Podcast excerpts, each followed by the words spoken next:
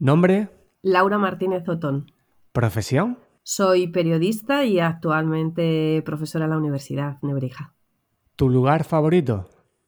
Mm, me vas a encontrar en Málaga al sol. ¿Tu mejor hábito? Sin duda alguna la lectura. ¿Una cosa que estás aprendiendo? Mm, a buscar en los ojos de la gente algo más. ¿Un libro que recomiendes? Pues ahora estoy con uno que me gusta mucho, que va de todo esto contra la charlatanería, que es difícil la palabra, de Bergson y Best. Y luego me encanta también eh, La mancha humana de Philip Roth. ¿Una frase que te inspire o te defina? Tengo muchas, no sé tú, pero yo voy apuntando. Eh, me gusta una de San Agustín que dice, eh, ¿quién soy yo más que un general al borde del abismo? Soy José Luis Serrano y te doy la bienvenida al podcast de educación EduHacking, un espacio en el que tendemos puentes entre teoría y práctica para guiarte en la toma de decisiones en los procesos de enseñanza y aprendizaje. Laura Martínez Odón es periodista, doctora en comunicación social, dirige el máster de radio, podcast y audio digital de la Universidad Nebrija, donde es profesora e investigadora. Laura es autora del libro las fake news y las redes sociales en el escenario de la docencia, un manual para mejorar la alfabetización digital en entornos educativos. Si crees que los medios sociales de comunicación no influyen en tu manera de pensar y en la visión que tienes del mundo, o piensas que te dejas influir menos que los demás, sigue escuchando este episodio. Philip Davison, sociólogo especialista en comunicación, advirtió de la gran influencia que los medios de comunicación tienen. Además, estudió llamado efecto tercera persona, que nos dice que solemos percibir que los otros son más influenciables por los medios que uno mismo. Dicho de otro modo, soy similar a los otros, pero mejor, ya que me dejo influir menos. Debes saber que una parte muy importante de la información que se comparte está orientada en mercado está aceptada por la mayoría y se trata de contenidos que gustan. Y entre todo esto se cuelan infinidad de noticias falsas o fake news, tema central de la entrevista con Laura. El objetivo final de este episodio es ayudarte a discernir la verdad de la mentira y a que entiendas que hay que estar en redes sociales, pero hay que saber estar. En concreto, hablamos de posverdad, ¿Por qué nos creemos las noticias falsas? La cámara de eco, el arte titular y el clickbait o sobre las estrategias para confirmar una noticia falsa. Vamos a contarte la verdad sobre las fake news, pero no olvides lo que el poeta Ramón de Campamor dijo ya en el siglo XIX. En este mundo traidor, nada es verdad ni es mentira. Todo es según el color de cristal con que se mira. Y ahora sí, te dejo con Laura Martínez Otón. Muy buenas, Laura, bienvenida al podcast. Muchas gracias por compartir tu tiempo y tus conocimientos con nosotros, con la audiencia y sobre todo también por el esfuerzo que sé que vas a hacer estando en condiciones de salud que no son óptimas, pero que seguro que igualmente nos vas a poder aportar mucha verdad. Muchas gracias, nada, gracias a ti, José Luis, nada, encantada. Esto es un, catarrillo, lo que pasa que cuando te manejas con la voz eh, se vuelve todo un poco más difícil, pero no, no, nada grave. Yo por esta fecha siempre tengo varios episodios en los que yo salgo acatarrado. bueno, en mi caso, eh, que esté yo acatarrado siempre suele ser lo, de menos. Sí, vamos a hablar de verdad. Hay una frase que en tu libro dice Isidro Catela que dice que una vida sin verdad no merece la pena ser vivida. Y de eso es la base sobre lo que vamos a hablar seguramente en la entrevista. Y me gustaría empezar por uno de esos conceptos, el que se ha hablado mucho en los últimos años, que es el concepto de posverdad y cómo este concepto se ha convertido en caldo de cultivo de las fake news, de las noticias falsas. Me gustaría que nos hablase sobre este concepto y los elementos que actualmente confluyen. Bueno, la posverdad yo creo que mm, ya no sorprende a nadie, ¿no? Lo que pasa que no sé si todo el mundo entiende que digamos que vivimos en la era de la posverdad, pero al final la posverdad lo que genera em, es un caldo de cultivo para todo esto de lo que estamos hablando, ¿no? Es la distorsión deliberada ¿no? de, la realidad eh, a través de una manipulación de las creencias y de los sentimientos. Eso es la posverdad, que tenga, por supuesto, como objetivo pues una manipulación eh, con fines ideológicos hacia pues un colectivo determinado, una persona determinada, un ente determinado. Entonces es verdad que, es algo como un poco etéreo, ¿no? Es uno de esos conceptos que cuesta definir, pero que cuando te metes eh, y profundizas en todo esto es cuando realmente se logra entender, porque, porque es un término complicado. Entonces la posverdad pues se alimenta eh, de, lo que vamos a hablar hoy, ¿no? de, las fake news, de las noticias falsas, de los bulos, de la infosicación, de la infodemia. Y, mm, claro, todo esto eh, eh, en, la era de la posverdad va acompañado también por un caldo de cultivo que es la digitalización, porque es una de las cosas que siempre que hablamos de noticias falsas y yo reitero en mi libro es que la mentira ha existido siempre, ¿no? Históricamente ha estado ahí, ¿no? Tenemos muchos, muchísimos ejemplos. Quizás la asociamos mucho con la política, fíjate. Pero claro, como yo creo que la política también lo ha inundado todo y yo no sé tú, pero cada vez es, cuesta más em, como eh, desligar ¿no? Eh, eh, los temas centrales del debate de la opinión pública cuesta desligarlos de la ideología. Parece que tenemos que andar siempre con la camiseta ideológica puesta, da igual, ¿no? Un color u otro color. Entonces, por eso digo que lo inunda todo, pues nos afecta de forma muy impactante a la realidad en la que vivimos. Y luego, por supuesto, acabamos de pasar por una situación, una pandemia mundial, que, eso ha agravado, si cabe, muchísimo más eh, los problemas en torno a, a estos temas a los que estamos hablando, eh, porque ya no eran solo problemas políticos, ideológicos, que también, sino que eran problemas de, de salud, ¿no? Y, y, en ese, y en este campo es en el que nos movemos. Bueno, podríamos estar hablando muchísimo más y podríamos estar hablando muchísimo más y contándonos más cosas, pero yo creo que, básicamente eso, eso sería la, la, posverdad, que se ha definido, que se introduce históricamente, creo que era en el año 92, por primera vez en un artículo científico, cuando se empieza a hablar del Watergate o de eh, de la guerra de Vietnam, que, es mucho, eh, o sea, es, anterior, ¿no? Esos procesos históricos, esos episodios históricos son anteriores, pero que ha existido siempre. O sea, que ya sabes que también vivimos en la sociedad de las etiquetas y ahora solemos ponerle nombre a casi todo, ¿no? Entonces es cuando eh, en los años 90 es cuando se le empieza a dar nombre a todo esto que lleva existiendo durante mucho tiempo, que es la manipulación, no es otra cosa. Sí, de hecho en el libro citas este trabajo de 1992 de Steve Tesich. Y, tengo rescatada una frase interesante que dice que los ciudadanos preferían vivir en un mundo de posverdad antes de enfrentarse a la realidad. Entonces, claro, aquí se, combinan factores políticos, eh, el estilo o la debilidad, como en algún caso comentas en el libro, de los medios de comunicación que necesitan usuarios y muchos clics para poder sobrevivir.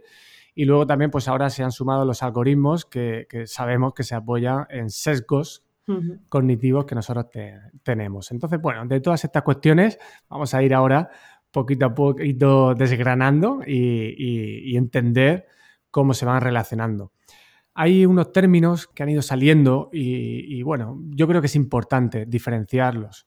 Me refiero a bulo, desinformación e infoxicación. ¿Nos puedes explicar de manera así sencilla sí. en qué se diferencia, aunque se parecen? Bueno, aquí, como yo digo siempre, las líneas no las podemos poner en rojo y no traspasarlas. Muchas veces están, como decía Baugan, ahí un poco diluidas, ¿no? Esa sociedad líquida en la que vivimos, pues se mezcla un poco todo. Es muy importante que para tanto que la posverdad triunfe de esta manera, eh, se apoyen estos tres conceptos que tú has dicho muy bien, pero eh, también algo que acabas de comentar y es por un lado, como tú decías, medios de comunicación débiles, es decir, que estén pasando por una crisis eh, de credibilidad, y es lo que está pasando. Por otro lado, ciudadanos, eh, bueno, pues con miedo o con dificultades ¿no? para, para, hacer frente a todo ese exceso de información. Y luego políticos interesados en hacer, políticos, eh, entidades, instituciones, lo que sea, interesados en, en hacer calar el discurso. ¿Y cómo hacen esto? Pues eh, en esos tres términos de los que hemos hablado. Bueno, el bulo igual, pues es una noticia falsa. Em, em, digamos que si hubiera que diferenciar entre fake news y, bulo, el bulo sería como, no sé cómo decirlo, como, como, la pequeña célula, ¿vale? De la gran enfermedad de las fake news, ¿no? Porque eh, el bulo es un bulo, es decir, un hecho que tú, eh, de alguna forma, sabiendo que es mentira y de forma interesada, haces circular. La fake news, em, que ahora veremos cómo es imposible que, hablemos de este término, pero cómo cuaja enseguida, la fake news ya es algo más elaborado que se vale de esos bulos, ¿vale? Para crear ese eh, estado de infosicación, que es a lo que nos lleva, ¿no? Que es, bueno, em, utilizamos muchas palabras porque sabemos que la construcción de muchas cosas se basan en el lenguaje, no vamos a entrar ahí, pero claro, la infosicación es una Em, intoxicación informativa, no es otra cosa, ¿no? Que hemos, eh, hemos cogido, hemos unido esas dos palabras y es ese caldo de cultivo de intoxicación informativa que se genera con las fake news. Y te decía que eh, es un término erróneo desde mi punto de vista, porque una noticia nunca va a ser falsa, eso lo sabemos como periodistas. Es decir, cuando una, a una redacción llegaba una noticia falsa, se desechaba, porque eso no era una noticia. O sea, para que una noticia sea eh, una noticia, tiene que haber ocurrido, tiene que estar confirmado que ha ocurrido y entonces a, partir de ahí ya hablamos de noticia, ¿no? Pero fíjate cómo, cómo, cómo se inventa ¿no? ese, ese palabra de, de, fake news y se introduce así nuestro vocabulario. Y sabes lo que pasa, que yo creo que eso va en detrimento ya de todo porque incluso las noticias que son auténticas y son verdaderas es muy fácil, em, no sé, como, darles un, ¿sabes?, un empujón y decir, no, es una noticia falsa, ¿no? Y aparte de la base. Bueno, eh, eh, es algo complejo y, ya digo que, que difícil de, como de separar. A mí me gusta mucho una palabra que la descubrí, no, tiene, no voy a tener ningún éxito con esto, pero que está en nuestro diccionario, que es la palabra filfa. Pero es que es verdad que suena muy mal, fíjate, filfa, ¿eh? el decirlo solo eh, suena raro, pero realmente sería lo más parecido a, lo que es la, la, fake news que llamamos o al bulo que viene también etimológicamente de, la palabra basura. Bueno, con esto no hay mucho, no, no, no existen eh, o si, lo, y si existe, puede ser que existe, que yo no lo conozca, ¿vale?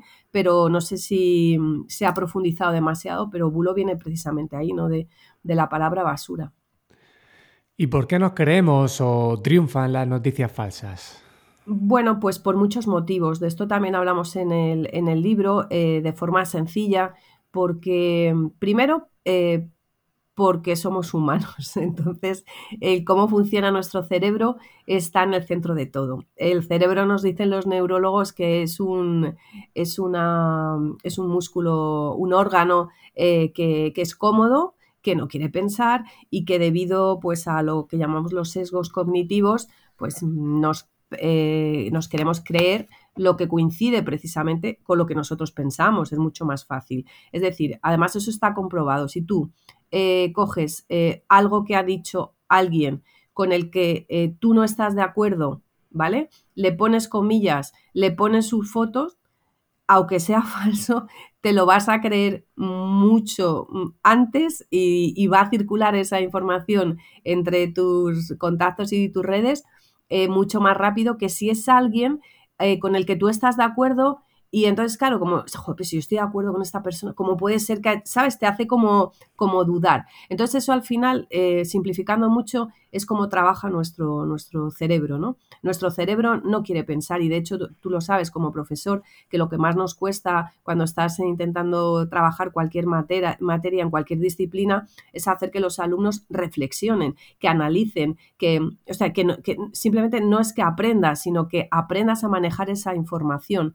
Entonces, eh, el cerebro es así por, por naturaleza. Entonces, lo primero es porque somos seres humanos y utilizamos el cerebro para, para, para movernos en todo. Y luego, sobre todo, porque las fake news están muy bien construidas, apelan no a la razón, porque si apelaran a la razón ya sería otra cosa, sino que apelan a las emociones. Y en el campo de las emociones es muy fácil moverte si eh, te manejas desde la persuasión, si te manejas... Em, es decir, que puedes construir algo que no sea verdad desde el punto de vista de las emociones y llegar de una forma pues, pues, mucho más amplia. Entonces te lo crees por eso.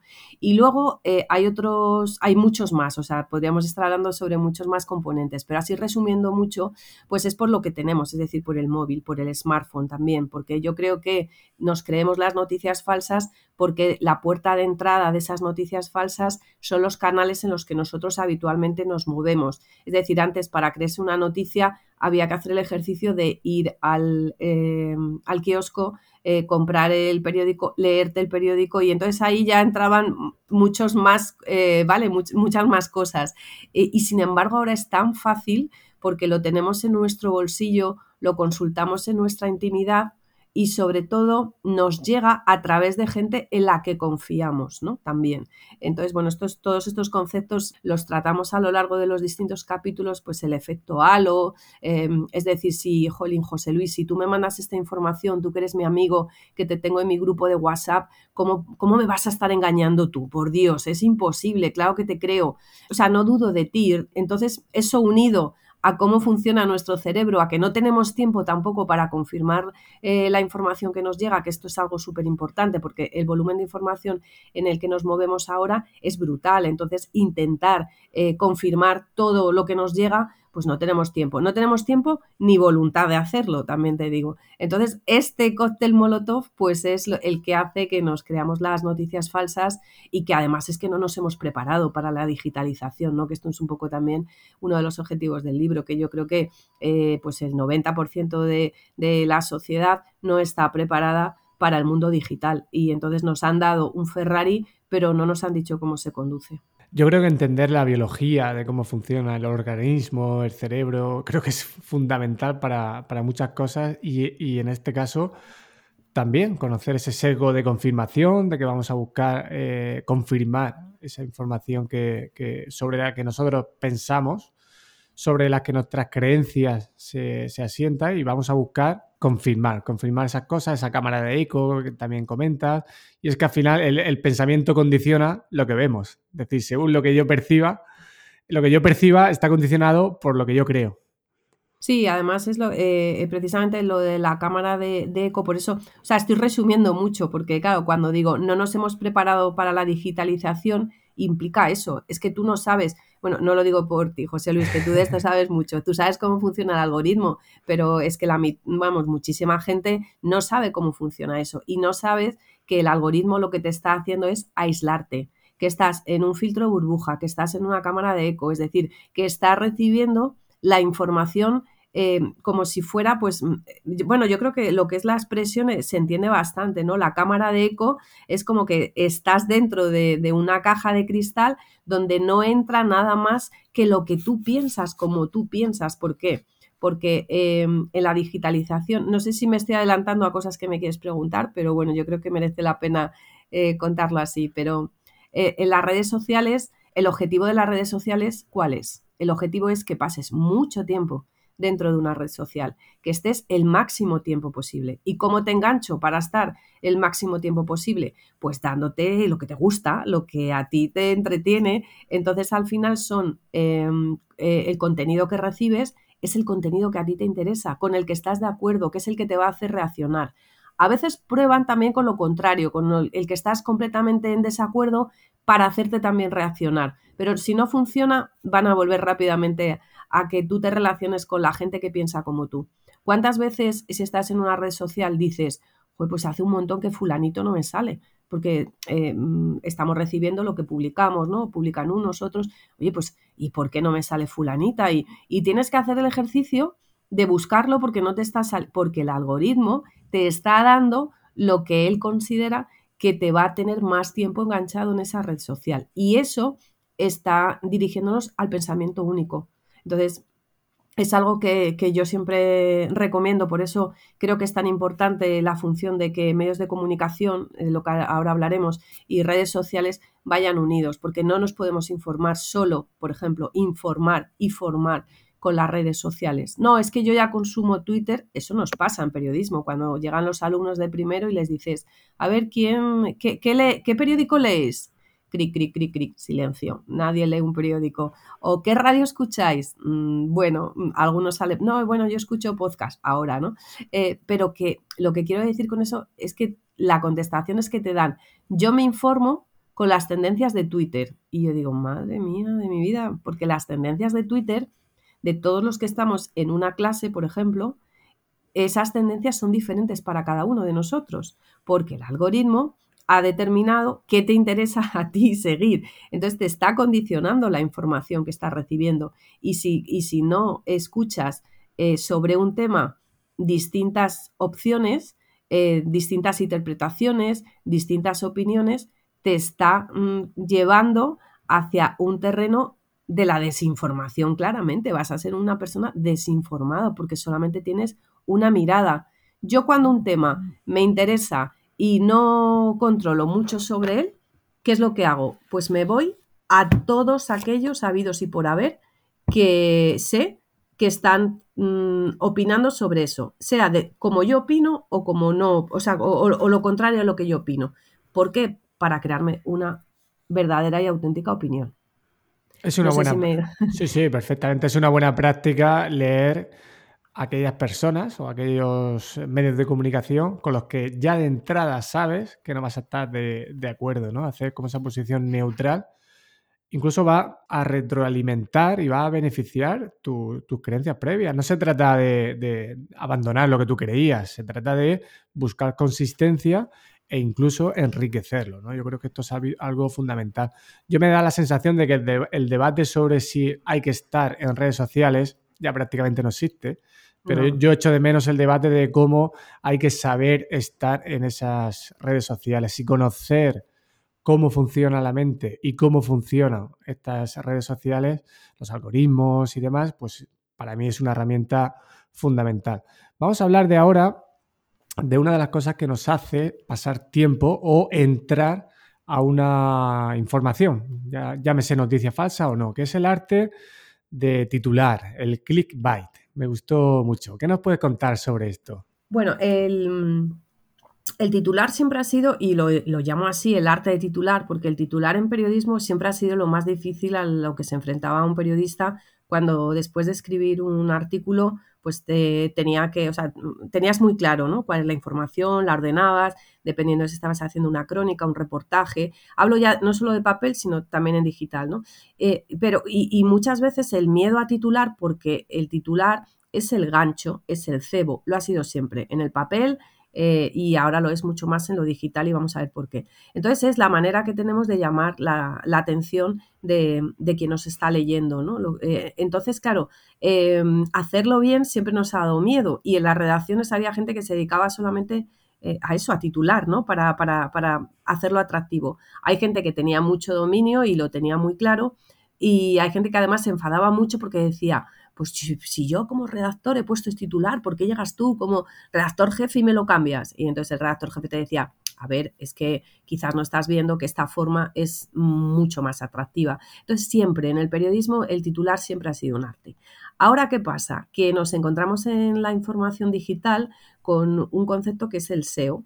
El SEO, eh, simplificando mucho, es la manera que tenemos eh, de escribir una noticia, eh, una información, cualquier texto, para que los buscadores eh, lo identifiquen de manera eh, potencial y tengamos visibilidad, porque no se nos olvide que en lo digital la importancia eh, está en eh, que, estés el tiempo máximo posible, ya no en redes sociales, ¿eh? hablo en, una página web, eso seguro que, tú lo explicas mucho mejor que lo que lo estoy explicando yo, pero por simplificar mucho, el objetivo, por ejemplo, de un diario digital o de una página web es que estemos mucho tiempo consultando, porque eso es lo que se traduce luego en dinero.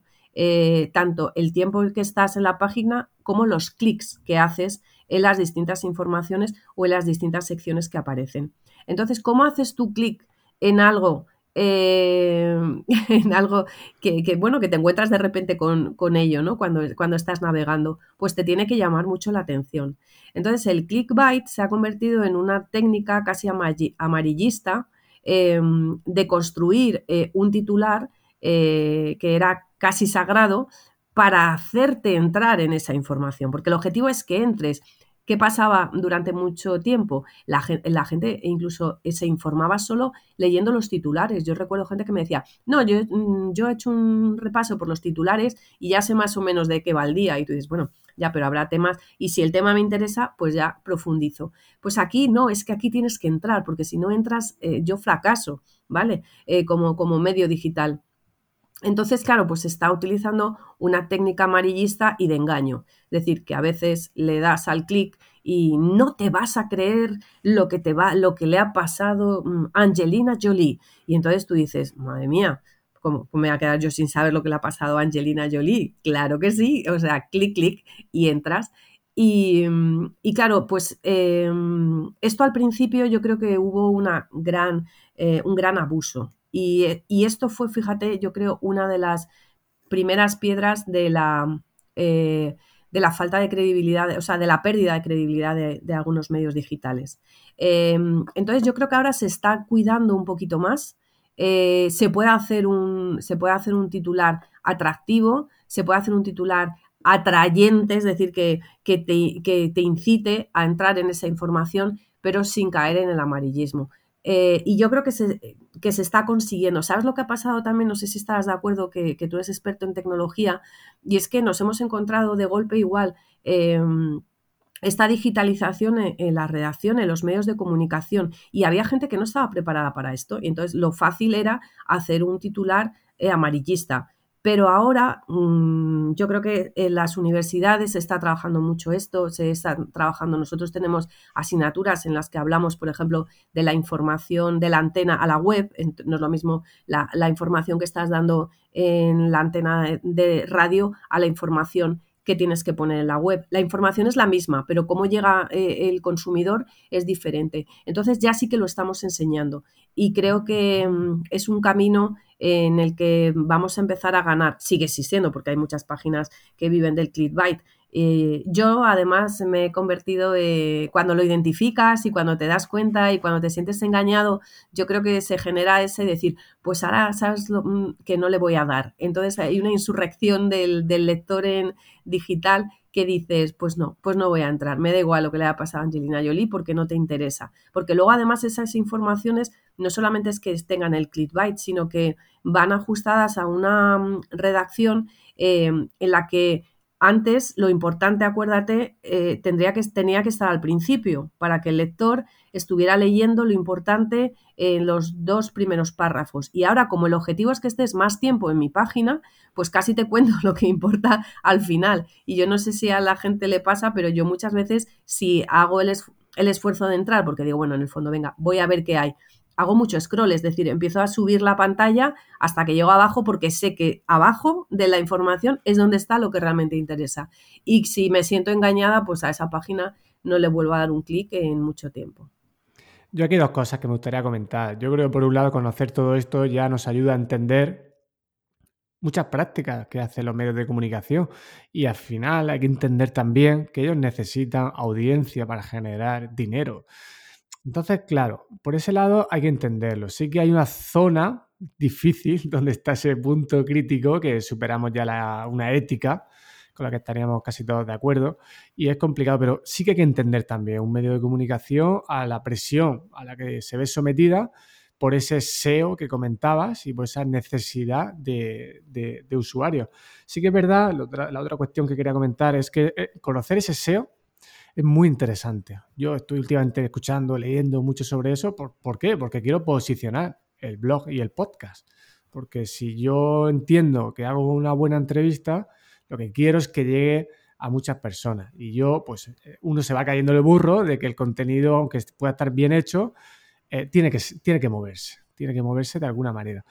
Y esto es muy curioso porque, por ejemplo, el SEO de, el SEO de Google eh, al parecer hay unas 200 normas que Google utiliza para, posicionar los contenidos, algunas de ellas ni, no se saben, va cambiando.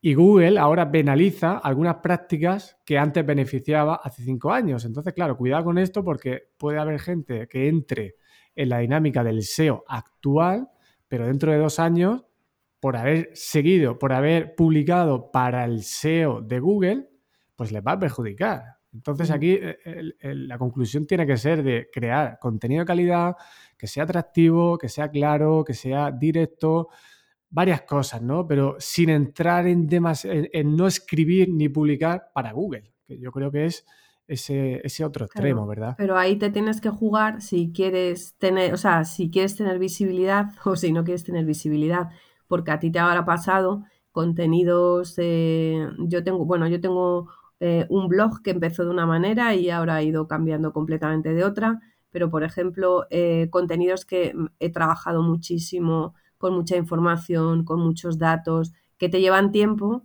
eh, pues que pasan sin pena ni gloria para, los, tus seguidores, que en el fondo es para, el SEO ¿no? de Google. Y de repente tengo un artículo que te voy a hacer una confesión. Es eh, cómo hacer yogures probióticos.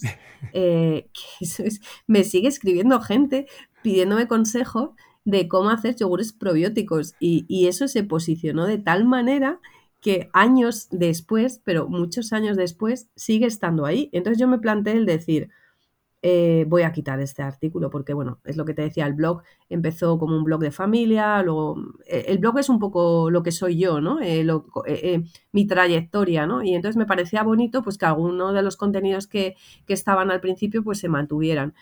Y entonces cuando estaba eliminando, digo, voy a quitarlo de los yogures porque esto aquí, efectivamente, yogures con fake news, no sé qué pinta, ¿no? Es lo que te puedes encontrar en el blog.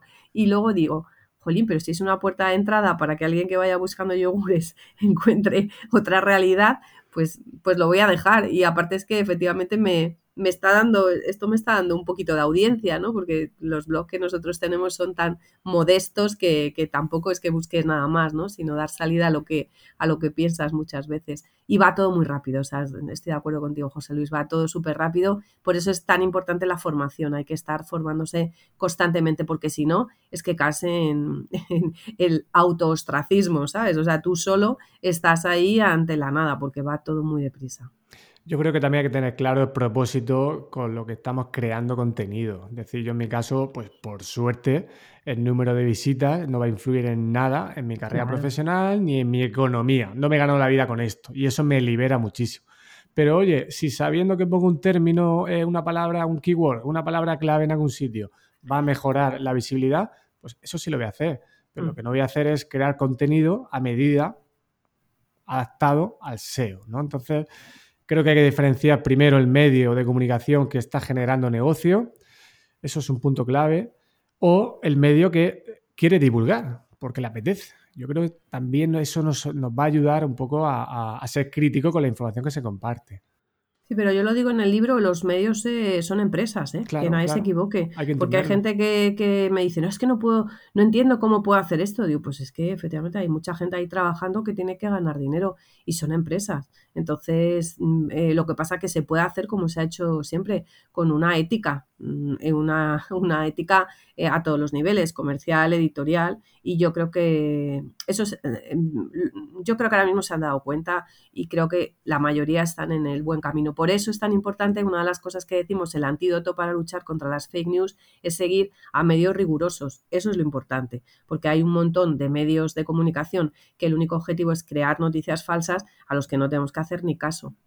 Totalmente. A mí lo que me causa cierta pena es cuando veo pues, personas profesionales de cualquier ámbito, pero por ejemplo en el mío, en el mundo educativo, que yo veo un artículo de blog y, y como sé las normas SEO de Google, las veo y digo, esto es un artículo que se ha escrito para el SEO, ¿vale? Entonces digo, ostras, es que esto no es un medio de comunicación, es que directamente... Ya, pero están buscando visibilidad. Claro. Sí, es eso te digo, a mí no me parece mal, porque estás buscando visibilidad si luego dentro del contenido, eh, bueno, pues eh, está justificado, otra cosa es que sea paja y no te lleve a nada, ¿no? Nada más que a tener visibilidad. Pero si es una manera, es como las, yo lo digo cuando lo explico esto en clases, es como las reglas de ortografía que hemos tenido siempre eh, en, lo analógico, pues es que son nuestras nuevas reglas y, si quieres hacerlo correctamente, pues hay que hacerlo, hay que hacerlo bien. Pero vamos, si se nota mucho quién, quién está por una cosa por otra. Sí, sí, sí, sí.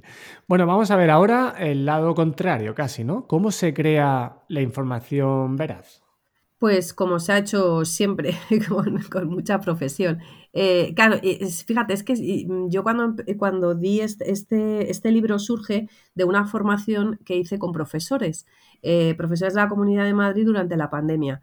Eh, entonces, bueno, pues era un grupo de 60 profesores de primaria y secundaria, había también profesores de, de adultos eh, y lo curioso de, mm, o sea, bueno, lo curioso, lo que yo me di cuenta es que, claro, eh, mm, nosotros que nos dedicamos a la comunicación y al periodismo, sabemos claramente cómo se hace esto. Eh, entonces, si sabes cómo se hace, cuando te llega algo que no, que no cumple los requisitos pues, básicos del periodismo, pues entonces sabes que te estás enfrentando a, una noticia falsa. Pero claro, no todo el mundo tiene por qué saber cómo se hace una noticia. Entonces yo lo digo siempre que mm, esto te lleva unos cuantos años estudiar periodismo eh, y luego sobre todo práctica también profesional. ¿Qué tienes que saber? Pues que siempre detrás de una noticia veraz debe haber un medio de comunicación serio, es lo que digo. Y creo que hay muchos, tenemos mucha suerte en España y medios internacionales. Ahora mm, la suerte de la digitalización es que tenemos acceso a ellos también, claro. Antes solamente podías comprar un periódico, por lo menos aquí en Madrid, en el kiosco de la Plaza de Cibeles, que sabías que traía el New York Times y, poco más, ¿no? No estaban los periódicos al alcance de todo el mundo, las televisiones. Entonces, yo creo que mm, en redes sociales es fundamental que a pesar de que sigamos a periodistas que a nosotros nos interesan, que bueno, ideológicamente eh, tengamos un, nexo con ellos, pero hay que seguir a medios serios. ¿Por qué? Porque cuando te entre una información te va a permitir eh, confirmar eh, si esa información porque si es una información potente, grande y absolutamente mm, compartible, que es lo que, lo que buscan las fake news, eh, la van a dar todos los medios de comunicación. Entonces, por eso es importante seguir los medios serios. Entonces, una información se crea, pues, con pues, eh, lo que te decía antes, enfrentándote a una noticia, confirmando esa noticia con los parámetros que nosotros los periodistas sabemos, porque no significa que un periodista sea testigo de la noticia. Puede ser que no sea, haya sido testigo, pero tienes eh, los mecanismos para confirmar si esa noticia es real a través de fuentes, pues no sé, policiales, fuentes em, del ámbito de la seguridad, fuentes médicas, es decir, que muchas veces nosotros em, construimos esa información no porque hayamos estado en el centro de la información, sino porque sabemos cómo llegar a la información. Entonces, el tipo de noticia, por simplificar también un poquito, el tipo de noticia que nos llega a través de las redes sociales, que es en lo que estamos hablando, eh, es una noticia digital normalmente. Entonces, ¿qué tenemos que ver? Pues que el titular efectivamente no sea un clickbait en toda regla, es decir, que nos va a sorprender, vale, pues el titular probablemente nos va a sorprender. Después, que vaya firmado por un periodista, es fundamental que la información vaya firmada. Hay noticias eh, que nos vienen firmadas porque las páginas eh, que distribuyen información falsa también se están poniendo las pilas con esto. Entonces, bueno, pues a lo mejor ponen Pepito Pérez y efectivamente, pero eh, casi todos los medios serios no solamente tienes el autor de la noticia, sino alguna de, su nick en, las redes sociales, ¿no? El nombre, ¿no? El, seudónimo que se usa en las redes sociales. Entonces, eso es importante. Y luego, bueno, pues que... Em, hay veces que las fotografías también son fotografías manipuladas, hay que tener mucho cuidado con eso. Entonces, que realmente toda la información que estés recibiendo sea una información de un medio de comunicación serio, porque no sé si vamos a hablar del fact-checking, me imagino que sí, hablaremos del fact-checking y los periódicos, las radios, las televisiones, los medios de comunicación se han puesto las pilas con la verificación, porque incluso a ellos a veces intentan colarles esas, esas noticias que están también construidas. Entonces, yo creo, José Luis, que sería muy difícil explicar en muy poco tiempo cómo hacer una noticia, pero sobre todo con esos elementos creo que sería suficiente para que la gente identifique si se enfrenta a una noticia veraz o una noticia falsa. Sí, además lo describen muy bien en la estructura de, un posible artículo y esa es información muy interesante, primero para, para saber cómo escribir y segundo también para detectar esas noticias falsas. Ayer estuve en una formación con niños de quinto y sexto de primaria y traté, uno de los temas que traté fue este asunto. Y les puse un tweet falso creado por mí con la foto de Pedro Sánchez, su nombre, eh, con la fecha muy actual y les puse que a partir del curso que viene, pues no, los exámenes van a desaparecer. Y lo puse con muchas faltas de ortografía, les dejé alguna pista y nada, se lo tragaron todos. Seguí la sesión y luego ya al final les dije, bueno, que sepáis que esto os lo, os lo habéis tragado en su momento. Dios, fijaos que estaba mal escrito es una forma de identificar. Sí, pero cada vez, es verdad que antes sí que es verdad que antes era como más, era más chapuza, no sé, ¿sabes lo que te quiero decir? Que yo lo que vengo, como, como estoy haciendo seguimiento, eh, la forma de construir los artículos sea como mucho más chapucera. Y ahora mm, se han dado cuenta que, que eso, la alfabetización digital todavía no es total, pero la gente empieza a tener las cosas como más claras. Lógicamente, un periodista, es que eso es de base, un periodista eh, hombre, puede cometer una falta de ortografía, no los voy a exhibir. Una suelta, pero, puede haber efectivamente que se le ha pasado también al que revisa, ¿no? Por doble, que, fíjate, con eso eh, empieza a haber problemas en la digitalización también. El otro día leí un artículo porque no hay demasiado tiempo para revisar la, información, porque como tenemos que salir también el primero para que no nos pise y que seamos los, o sea, que nuestra eh, noticia esté súper bien posicionada y que no nos pise el resto de, de medios, pues va todo demasiado deprisa. Antes no se le pasa una falta de ortografía prácticamente a casi ningún corrector. Ahora mm, creo que no debe haber correctores en ningún sitio, en ningún medio de comunicación o muy pocos. Pero, pero claro, sí, sí, eso es, es, básico que tenga falta de ortografía, incluso que esté mal escrito, mal expresado. Pero mm, yo creo que con eso se están poniendo un poco más a trabajar para elaborar noticias mejor hechas. Entonces cada vez es más difícil. Además, eh, hay, hay, un momento del libro que, que, lo digo, pero el otro día me lo volvían a, a, recordar que se hablaba ya, este estudio ya se ha quedado viejo, habrá que confirmarlo, que en el 2022 habrá más noticias falsas que noticias auténticas y que lógicamente el detectarlas eh, va a ser cada vez más eh, complicado porque se están poniendo las, las pilas, eh, bueno, pues eso, en, en, elaboraciones. Fíjate, yo creo que con la imagen ahí empieza a haber más, está calando más las noticias falsas a través de la de la imagen, tanto del vídeo como de la fotografía, porque es un poquito más difícil de detectarlo. Pero también hay herramientas, hablamos de ello en el libro, y también hay herramientas y son súper fáciles, pero ¿tienes tiempo para hacer esto? claro, es ahí a lo que vamos. ¿Tienes tiempo para subir la foto? Fíjate, si solamente es hacer una búsqueda inversa en Google, igual que en Google buscas algo que te interesa, el restaurante de moda en la zona donde estás de vacaciones, puedes subir una foto. Eso hay mucha gente que no lo sabe. Entonces, a ti te ha llegado una foto por WhatsApp o has visto una foto en, en, en, el periódico. Pues coges esa foto, la subes a Google de manera inversa y te, y te busca de dónde es esa foto. Bueno, pues te vas a sorprender porque a lo mejor esos eh, ciudadanos aparentemente árabes eh, que están eh, armando mucho follón y destruyendo estatuas en París, resulta que eso es de Palestina de hace 10 años, yo qué sé, ¿sabes? Porque eh, la imagen es como que lo ves y dices, ostras, aquí no hay duda, no me he equivocado al leer, es que lo estoy viendo con mis propios ojos, ¿no?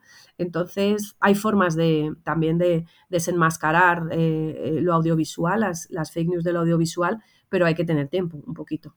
Claro, pondré las notas del episodio, algunas de esas herramientas que, comentas, porque la verdad son, son, son útiles. Me, me, gustó una no la he probado, ¿eh? para analizar los metadatos que tiene ah, una imagen, para ver si realmente se, ha, hecho esa foto en esa fecha, en ese sitio. Pero lo que dices, hay que tener tiempo. Pero un mensaje importante, vale, si no tienes tiempo y no sabes si es verdad, no la compartas. Eso es. Yo creo que esa, idea es fundamental. Y ahora, imagínate que tenemos tiempo, Laura, y queremos comprobar. ¿Qué es esto de las fact-checking? ¿Y quién controla al vigilante? También te lo dejo caer. Sí, bueno, el fact-checking, em, a ver, volvemos un poco a tirar, eh, no me voy a enredar con la historia, pero vamos a ver, eh, una de las eh, cosas que te enseñaban cuando ibas a, a ser periodista en potencia, decían, por supuesto, no puedes mentir y aquí no se puede colar ninguna información si no lo tienes comprobado, ¿no? si no lo tienes chequeado, si no eh, tienes confirmación de que esto ha pasado. Es que eso es de primero de periodismo. ¿Qué ha pasado? Bueno, pues que mm, durante muchísimos años así ha sido. Es verdad, que había gente que trabajaba con más rigor que, otros y ha habido grandes errores en la historia de la comunicación por no confirmar las noticias. Pero bueno, eh, era un, filtro, ¿no? Como una especie de, de primera barrera para ver si efectivamente eso era una noticia o no era una noticia. ¿Qué ha pasado? Bueno, pues que efectivamente ha habido una crisis económica importante, los medios de comunicación han visto cómo se reducían sus plantillas, cada vez hay menos gente, cada vez hay menos tiempo, hay tiempo para sacar la información del día, pero es que no es ya la información del día como ha sido siempre, es que es la información al minuto, porque los medios de comunicación están compitiendo con las redes sociales, porque ahora todo el mundo es un periodista, es el periodismo ciudadano porque tiene un teléfono en la mano y tiene una cámara y puede hacer fotos, puede hacer vídeos y puede publicar informaciones. Alucinante, ¿no? Entonces, el, periodista eh, y los medios tienen que competir con eso. Bueno, pues todo esto unificado, pues ha hecho que casi no haya mucho tiempo para, confirmar las noticias. A esto se le une algo que tú también controlas mucho, que es el tema de los datos. La información, eh, la digitalización, cada vez es más complicada de acceder a ella si no tienes una preparación en datos. De hecho, nosotros en la Universidad de Nebrija, yo lo digo siempre que si tuviera que hacer un máster, dirijo el máster de radio, pero yo haría el máster de datos, de datos y de información digital, porque no entiendo que ahora un periodista no se sepa manejar en todas estas herramientas, porque las herramientas que, yo, de las que yo hablo en el libro son de nivel usuario, ¿no? Pero existen mecanismos muchísimo más potentes y mucho más, eh, más grandes que, que tienes que dominar. Entonces empezaron a surgir así las primeras agencias que las llamaron así, que no se nos olvide que son empresas igualmente, por eso hablamos de lo del vigilante, agencias de verificación de datos. Entonces, al detectar este escenario, eh, pues la Unión Europea, todos los organismos internacionales ya se empiezan a dar cuenta de lo complejo ¿no? de, todo este ecosistema de la información. Y entonces, bueno, pues eh, las agencias tienen más tiempo y se dedican solamente a la verificación de datos, a fact-checking. Aquí aparecen algunas de esas agencias como Neutral, que yo creo que son de las más conocidas, eh, bueno, pues está Maldito Bulo, en fin, empieza a haber mm, también agencias de fact-checking a nivel internacional y los medios de comunicación también empiezan a unirse, ¿vale? A estas agencias de comunicación que casi son una especie de sello de garantía. Es decir, por ejemplo, yo creo que ya no hay ningún medio de comunicación, ningún, me refiero pues a un periódico, la agencia EFE también lo tiene, que no esté dentro de un conglomerado de fact-checking, que es como una especie de sello de calidad, como digo, ¿no? Un sello de calidad que te digo, yo te estoy informando, pero además que sepas que esto está pasando por verificadores. Es decir, que sí, porque es que es muy fácil ahora, en este mundo de los datos, es muy fácil salir, dar una información eh, amparándose en una serie de datos, que claro, tú como periodista, plumilla, que vas a esa rueda de prensa, pues te lo puedes tragar o no. Y, y además no te das cuenta que cuando habla uno de un color dice unos datos y eh, vas en una dirección y cuando habla el otro de otro color eh, sobre lo mismo da otros datos y dices, ah, pues entonces ¿quién lleva razón? No, pues los datos, no los datos, están ahí y se pueden comprobar. Entonces las agencias de fact-checking surgen con esta, con esta idea. Cuando surgió la guerra de Ucrania, eh, fíjate si esto va deprisa, en las primeras 24 horas fue fundamental, ya que la intervención de estas agencias, porque la cantidad de noticias falsas que estaba lanzando Rusia era tan brutal que no se ha vivido un episodio de estas características en los últimos tiempos. Entonces eso hacía falta una verificación y hacía falta que donde se estaba bombardeando se comprobara realmente que era eh, que era Ucrania, que no era, por ejemplo, una imagen de Siria, que los aviones no fueran aviones que se han utilizado en otra guerra, o sea, y, al final eso quién lo puede hacer, ¿no? Pues las agencias de verificación. Y tú me preguntabas, porque es una de las cosas que yo digo, vale, pero hay muchas voces que están diciendo, ¿y quién controla al que verifica? Porque no son agencias mm, altruistas, son empresas que ganan dinero igual que el resto de medios pues ese es otro debate que supongo que se abrirá, que no, no soy yo la persona adecuada para, para, abrir ese debate, pero yo creo que vamos a escuchar, vamos a leer eh, mucho sobre, sobre este tema, porque también hay, yo creo, vamos, un interés en, a la hora de elegir los temas sobre los que investigas, ¿no? O sobre los que quieres realmente poner luz, entre comillas. Está claro que, por ejemplo, en Ucrania son temas como muy, pero, pero ¿por qué en un tema sí y en otro tema no? ¿Por qué abordas cuando dicen unos y no cuando dicen otros? Entonces, bueno, pues ese es un debate que está ahí y, que ha salpicado siempre, si te das cuenta, los medios de comunicación, ¿no? Y, yo creo que las agencias no van a, no van a estar exentas de, ellos. Pero yo creo que, que las empresas de fact-checking pues han venido a, aportar un poco al, mundo de, de, la información, lo que pasa que unas pues lo están haciendo de forma más eh, lícita que otras, indudablemente. Y no me voy a meter en ese jardín, no me invites. No te invito, me meto yo un poquito. yo creo que ese debate es fundamental, ¿vale? Porque ese debate hace que el ciudadano siga manteniendo siempre esa capacidad crítica para decir, oye, esto de el fact-checking, estas agencias hacen esto, pero cuidado, que también tienen sus intereses. Es decir, también hay que dejar siempre un margen ahí, aunque sea pequeño, un porcentaje de, que a lo mejor es erróneo. Porque has señalado una cosa que es súper importante, que es el manejo de los datos.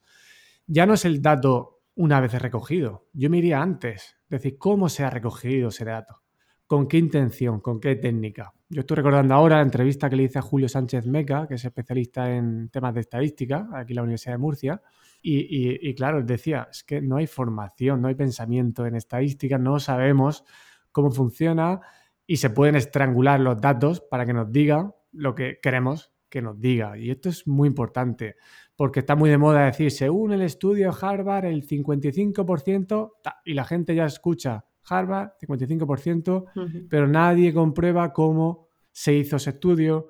A lo mejor participaron cinco personas. En fin, diferentes cuestiones que, que yo creo que nos llevaría a la necesidad de mejorar nuestra competencia como, como investigadores. En el libro este que te decía, de que me interesa mucho y, llevo ya tiempo con él y es de, esas más que no quiero, como que te cuesta dejarlo, ¿sabes? Dice, no quiero que se acabe. Me parece muy interesante un tema que introducen que es el bullshit. Eh, no tiene traducción porque es algo así como, pues también como basura, como mm, embarrado, ¿no? Como algo que está sucio, ¿no? Y entonces ese ambiente de bullshit em, que es un caldo de cultivo fantástico para las fake news y precisamente donde el dato dicen que tiene mucha importancia, porque estos dos autores, em, ellos son investigadores eh, científicos de disciplina de, disciplina científica, disciplina médica, y fíjate que, fíjate que venimos de, la época de la pandemia, donde ahí hemos manejado datos a tutiplén, pero no es lo mismo decirlo de una manera que decirlo de otra. Entonces, este libro, eh, Contra la charlatanería, eh, ser escéptico en un mundo basado en los datos, de verdad que los de primero os leéis el mío, pero luego os leéis este, ¿vale? porque me parece súper interesante a este debate, ¿no? El debate de los datos. No, no, es que los datos están aquí, ya, ya, bueno. Claro, claro, es que el siguiente paso ahora, claro, cada vez, tú lo has dicho muchas veces en, la entrevista, cada vez se está haciendo más complejo. Hay que saber de más cosas para comprobar la, información, pero es que es la sociedad que, de la información y el conocimiento que, que estamos teniendo. Yo en este momento eh, pediría al oyente, muchos probablemente sean docentes, es que pues a lo mejor al inicio de la entrevista han empezado con unas creencias y durante toda la entrevista han caído en ese sesgo de confirmación natural. Y claro, muchos de estos docentes a lo mejor lo que han hecho con esta entrevista es confirmar que esto es peligroso, que hay adicciones al móvil, el daño de las redes sociales a la salud mental de los jóvenes, ¿Qué les podrías decir a, estas personas? Pues que eso es así, que es verdad, que todo eso existe, pero que el objetivo precisamente de poner luz en todas estas cosas que estamos hablando es porque se puede eh, dar la vuelta ¿no? al calcetín. Entonces, las redes sociales eh, son un problema para nuestros jóvenes si no las saben utilizar. Pero ¿quién les acompaña eh, para enseñarles a utilizarlas? ¿Quién les acompaña a la hora de obtener información? Los padres mm, hacen lo que pueden también porque igual les dan el móvil, pero mm, no les dicen cómo tienen que usarlo, porque probablemente ellos tampoco lo sabrán usar. Y es verdad que a mí me da pena porque a los profesores siempre les acabamos responsabilizando absolutamente de todo, sobre todo a los de primaria y secundaria, porque parece que a los que somos eh, profesores universitarios ya es otra liga y es diferente. Y los de primaria y secundaria es como que tienen el peso eh, sobre sus hombros de todo lo que pasa en la sociedad que tienen que ponerle remedio a ellos. Y no, es algo que tiene que tres patas súper importante. Los medios de comunicación tienen, y las redes sociales ahora tienen responsabilidad, claro que sí, pero los padres también tienen responsabilidad y a los profesores también. Entonces, por eso es importante conocer cómo funciona todo esto para poder ayudarles, porque no se nos olvide que el profesor, yo no sé, pero a mí me resulta cada vez más difícil competir con, eh, por la atención de mis alumnos. Entonces ya solamente te queda pues venir disfrazado o desnudo mejor a clase, ¿no? para poder llamar la atención de los alumnos y que y, realmente que les llegue el mensaje. Entonces, el cómo entendemos las clases, hay que incorporar nuevas dinámicas de, de trabajo en clase, eso está claro, eh, sin renunciar a la calidad de lo analógico y de las clases magistrales y demás. Pero las redes sociales que a ellos tanto les interesa puede ser una herramienta de trabajo muy interesante para los chavales. Entonces, en el libro lo que se proponen son prácticas, después de cada capítulo y después de cada concepto, son prácticas sugeridas que las puedes llevar al aula y que em, de forma eh, bueno, yo creo que un poco más distendida, porque, bueno, al final ellos no se les escapa que, están aprendiendo, entonces cuando estás aprendiendo deja de ser divertido, depende, ¿no?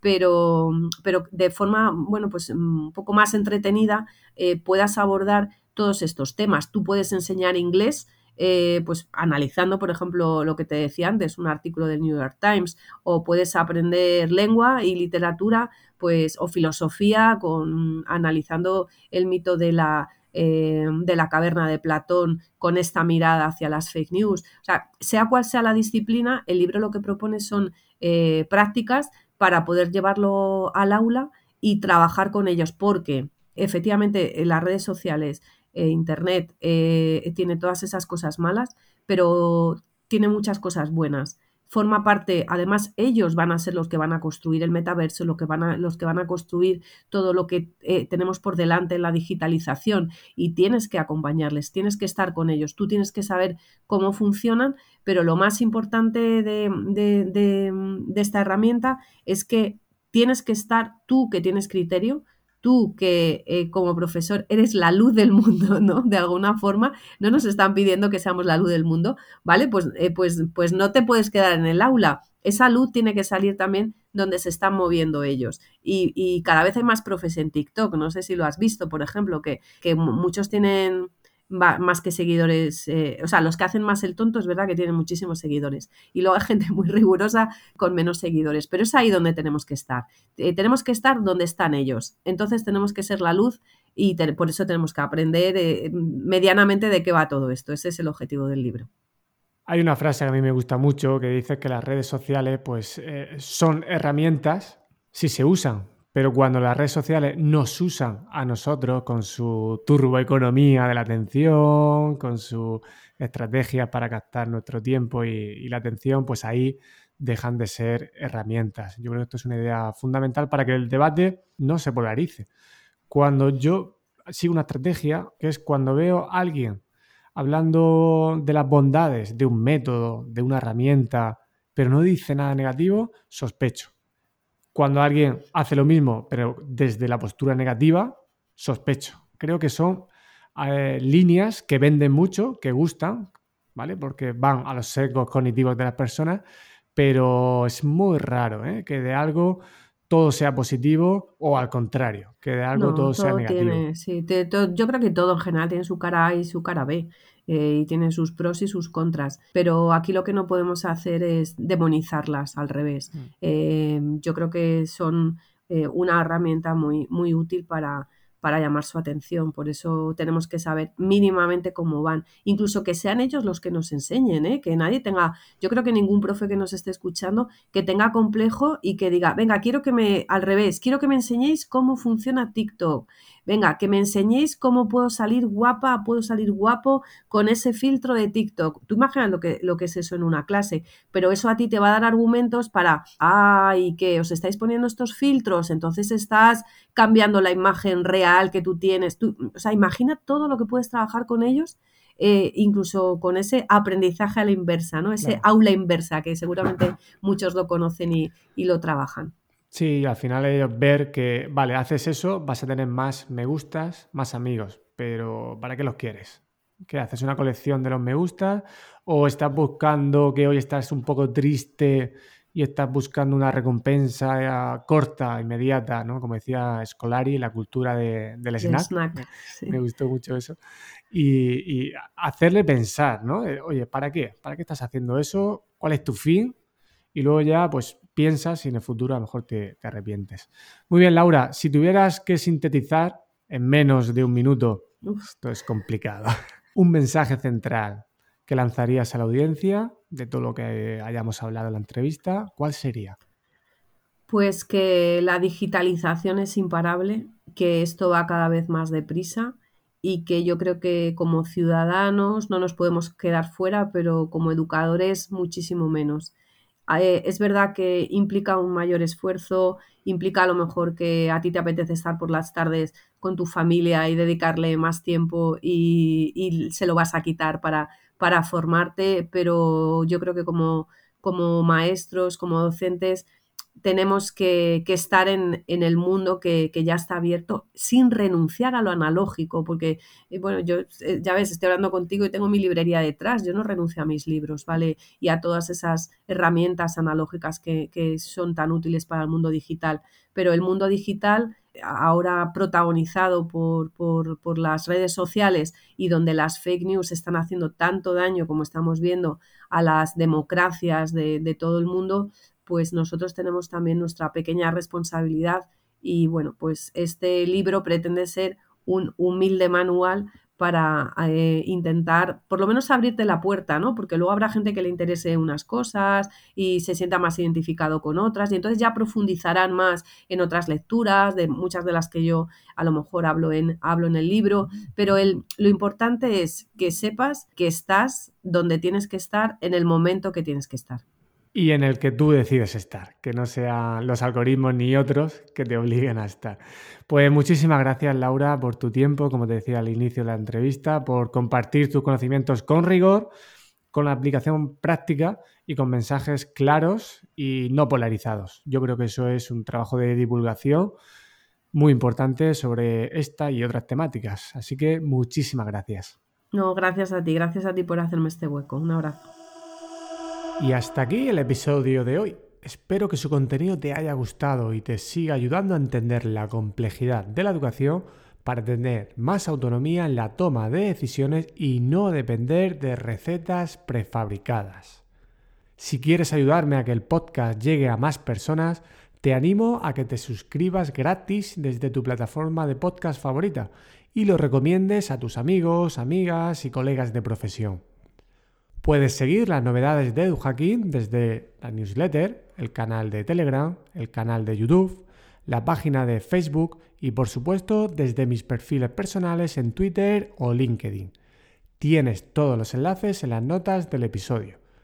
Y para finalizar, decirte que si tienes alguna duda o quieres que hable de algún tema en el futuro, puedes contactar conmigo desde joseluisserrano.net barra contacto o desde cualquier medio social que he comentado anteriormente.